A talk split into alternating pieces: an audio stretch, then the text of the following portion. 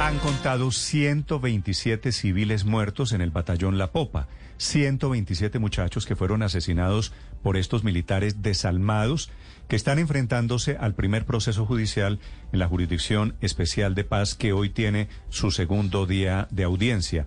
Y han escuchado allí los asistentes unos testimonios dramáticos, conmovedores y muy reveladores de cómo y por qué mataban por un plato de arroz chino, por unas prostitutas, por un viaje a Cartagena, que eran los incentivos que le daban a esos militares que han confesado se habían convertido en verdaderas máquinas de la muerte. Audiencia de la JEP en Valledupar, allí está el batallón La Popa, que es el motivo de este cuestionamiento. Mateo Piñeros. Néstor, buenos días. El horror de los falsos positivos en la costa caribe se destapó ayer en Valledupar, en una audiencia donde 12 militares responsables de estos delitos se encontraron frente a frente con las víctimas. Afuera del auditorio había una galería con sus fotos y sus familiares entraron con un telón amarillo en el que se leía el nombre de las 127 personas que entre 2002 y 2005 fueron señaladas falsamente de pertenecer a la guerrilla. Cuando presentaban los resultados, los militares del batallón La Popa recibían viajes a Cartagena o a San Andrés y fiestas con trabajadoras sexuales. El soldado profesional Yeris Andrés Gómez fue el primer militar en subir al escenario y tomar la palabra, hablándole de frente a las víctimas y en la misma tarima contó que entró a las FARC a los 13 años. En el año 2000 sus comandantes le ordenaron infiltrarse en el batallón La Popa. Fue en ese momento cuando empezó a hacer parte de una organización criminal que lo llevó a sostener alianzas con paramilitares y asesinar civiles inocentes en los departamentos del Cesar y La Guajira. Era una persona sin corazón y un monstruo que fue entrenado solo para matar. Los soles de los generales Mario Montoya Uribe, el general Justo Liceo Peña, así como mis manos están puntadas de sangre y esa era la seguridad democrática solo para matar a personas inocentes que no tenían nada que ver con el conflicto armado. Los paramilitares de Jorge 40 y alias 39 llegaron a un acuerdo con altos mandos del batallón La Popa. El trato consistía en que las autodefensas le entregaban al ejército la ubicación de algunas personas para que desde el batallón enviaran una unidad a recogerlos, los asesinaban y después otros oficiales se encargaban de hacer toda la documentación para legalizar la baja. El mayor Ever Hernán Gómez Naranjo es ex jefe de operaciones presté mi grado, facilité mi jerarquía al interior del batallón y desvi Okay, round two. Name something that's not boring. A laundry? Ooh, a book club. Computer solitaire, huh? Ah, oh, sorry. We were looking for Chumba Casino. That's right. ChumbaCasino.com has over 100 casino style games. Join today and play for free for your chance to redeem some serious prizes. 吧。ChumbaCasino.com.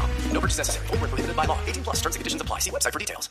Por completo las funciones de mi cargo para revestir con una falsa legalidad estos crímenes horrendos que se venían cometiendo en coordinación con miembros de estructuras criminales. La mayoría de las víctimas del batallón La Popa pertenecían a los pueblos indígenas Cancuamo y Huiwa. Por eso las autoridades de estas comunidades estuvieron presentes en la diligencia. Realizaron una actividad espiritual antes de empezar y explicaron que los señalamientos y la estigmatización que vivieron durante esos años los llevaron a desplazarse para evitar ser víctimas de falsos positivos.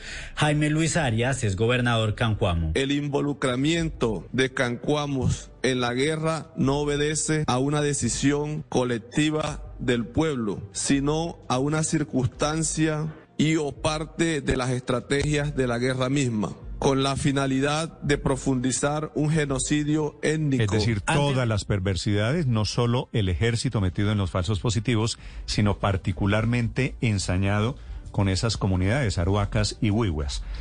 El doctor Oscar Parra es magistrado de la Jurisdicción Especial de Paz, que es relator en este caso de los falsos positivos. Magistrado Parra, buenos días. Muy buenos días, Néstor. Gracias por tenerme en este espacio. Estoy horrorizado escuchando los testimonios. Estos militares se vendieron y se vendieron además por un plato de comida de arroz chino, por un viaje a Cartagena, por unas prostitutas. ¿Hasta dónde han detectado ustedes, magistrado Parra, los horrores de estos falsos positivos? Eh, sí, yo quisiera comenzar eh, eh, señalando que este es un caso, un subcaso, el subcaso Costa Caribe, que se enmarca en un análisis nacional que estamos haciendo de este fenómeno. Es decir, como lo dijimos el año pasado, nosotros identificamos unos territorios críticos a lo largo de todo el país, en Antioquia, en Casanare, en Huila, en Meta, en Catatumbo, en la costa caribe. Y en cada uno de esos territorios críticos, por la masividad que tuvieron los hechos, por el impacto, por el alto número de víctimas, hemos empezado a hacer autos, imputaciones y audiencias. Esta es la segunda audiencia en el caso de falsos positivos. La primera fue en Catatumbo. Y en estos cuatro años de trabajo hemos recibido 52 informes de las víctimas, hemos acreditado ya 2.000 víctimas a lo largo de todo el país y hemos interrogado más de 600 militares en relación con este tipo de hechos. Entonces, eh, lo, que, lo que estamos analizando hoy en, el, en Valle Upar es específicamente un primer auto en la costa caribe concentrado en el batallón La Popa, derivado del análisis de 61 eh, interrogatorios a comparecientes y en el marco de dos grandes patrones que identificamos en, este, en, en los falsos positivos de la costa caribe.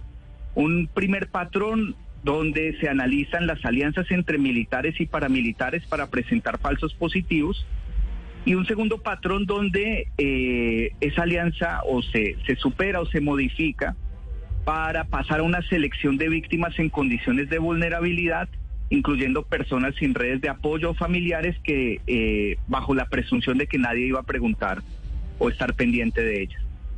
Sí, magistrado Parra, lo que hemos escuchado en, estos dos escenarios, primero en eh, el Catatumbo y ahora en Valledupar con el Batallón La Popa, es eh, muy doloroso, es escalofriante y muestra la sevicia y, y, el bajo interés por la vida que tenían algunos integrantes de la fuerza pública.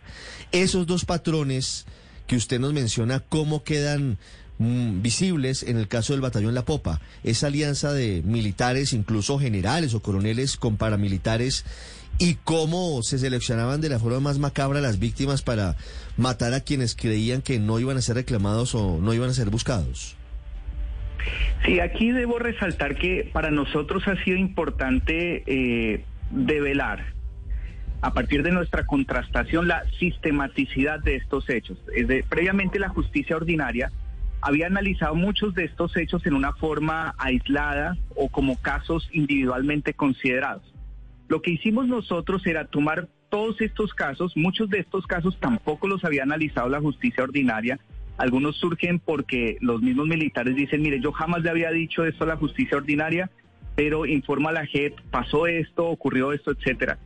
Y nosotros entonces empezamos a analizar, primero que las víctimas eran entregadas por, las, por los paramilitares a efectivos del batallón La Popa, luego de haber sido retenidas en el marco de acuerdos para presentar falsos positivos. Eh, algunos crímenes fueron, algunos asesinatos fueron hechos directamente por los paramilitares y son entregados los cuerpos para, a los militares para que los presenten como falsos positivos. Segundo, muchas víctimas fueron asesinadas tras ser señaladas por guías o por informantes de pertenecer a auxiliar a la guerrilla sin ningún tipo de oportunidad de debido proceso o algún tipo de, juzgamiento.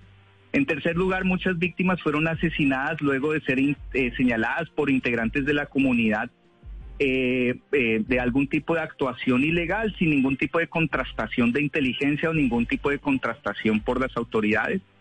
En cuarto lugar, algunas víctimas que eran eh, guerrilleros heridos o eh, después de un combate. Ustedes escuchaban ayer a, este soldado Jeris Gómez que decía la primera vez que se involucró en este tipo de hechos era con un guerrillero herido que eh, le ordenaron ejecutarlo. Y en términos generales, nosotros hemos ido analizando componentes de la planeación de estos hechos, la ejecución de estos hechos y el encubrimiento de estos hechos.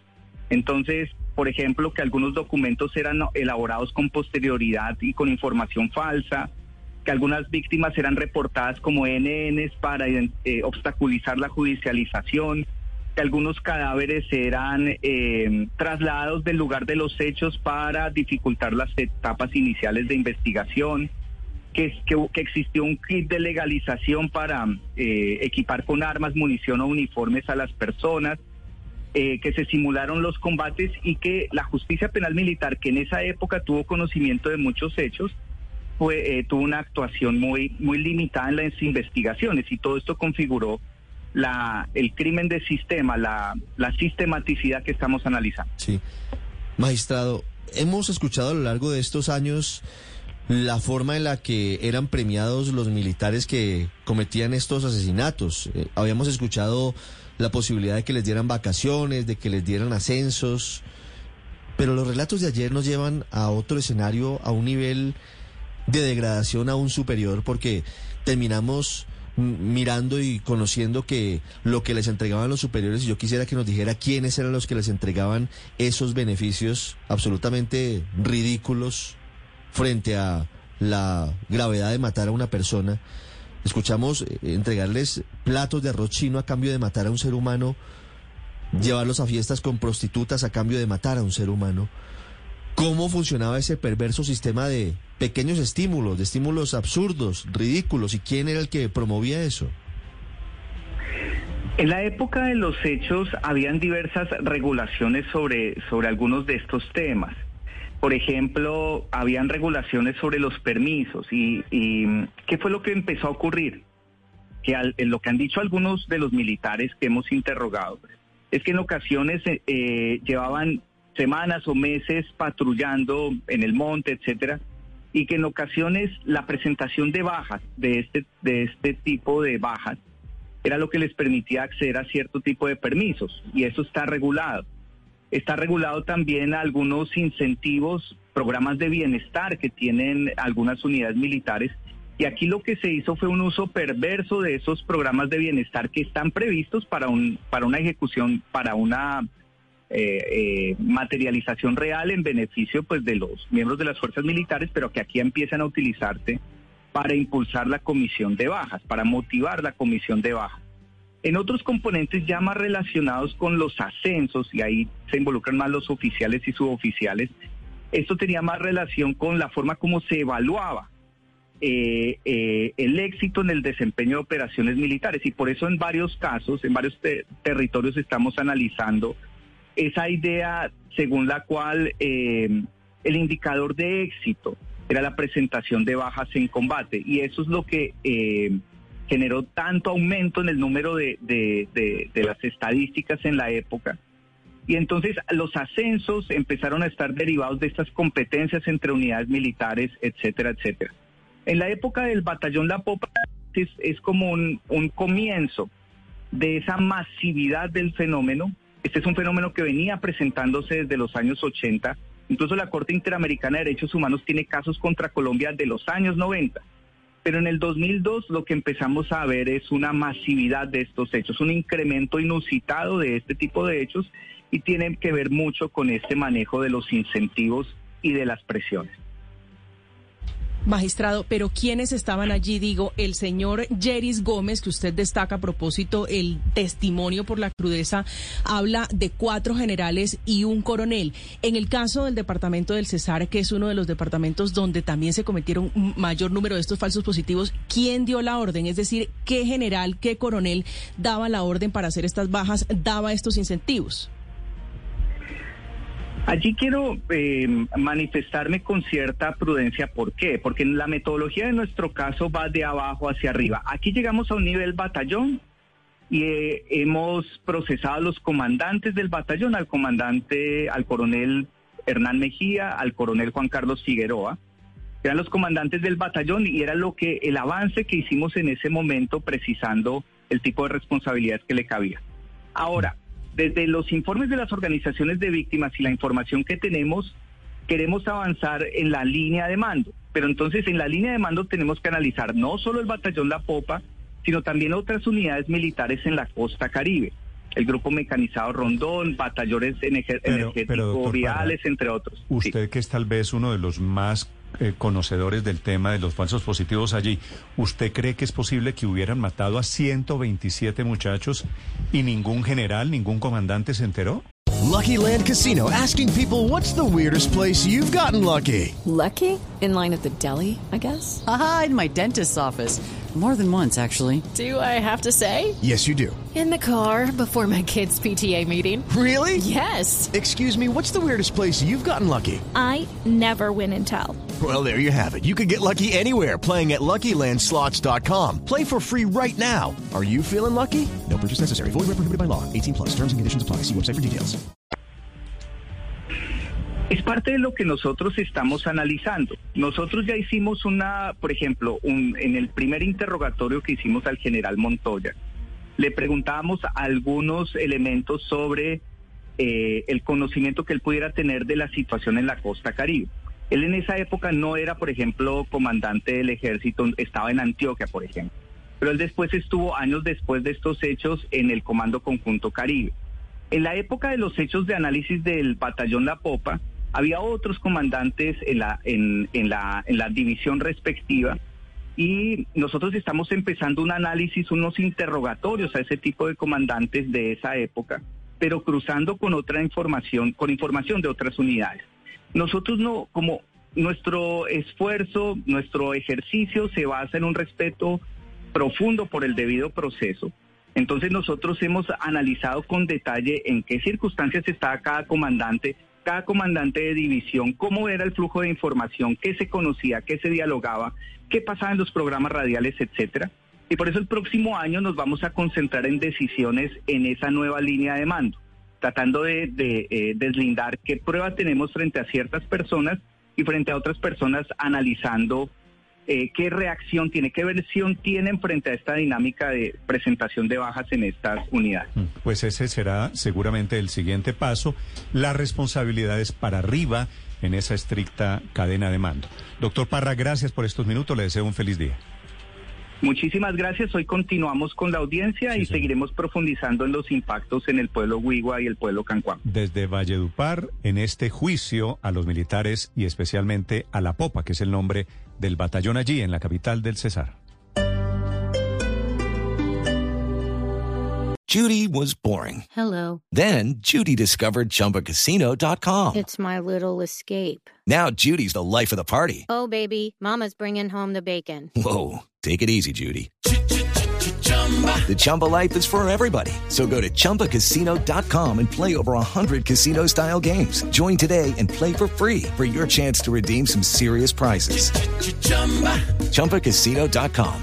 No purchase necessary. Void where prohibited by law. 18 plus terms and conditions apply. See website for details.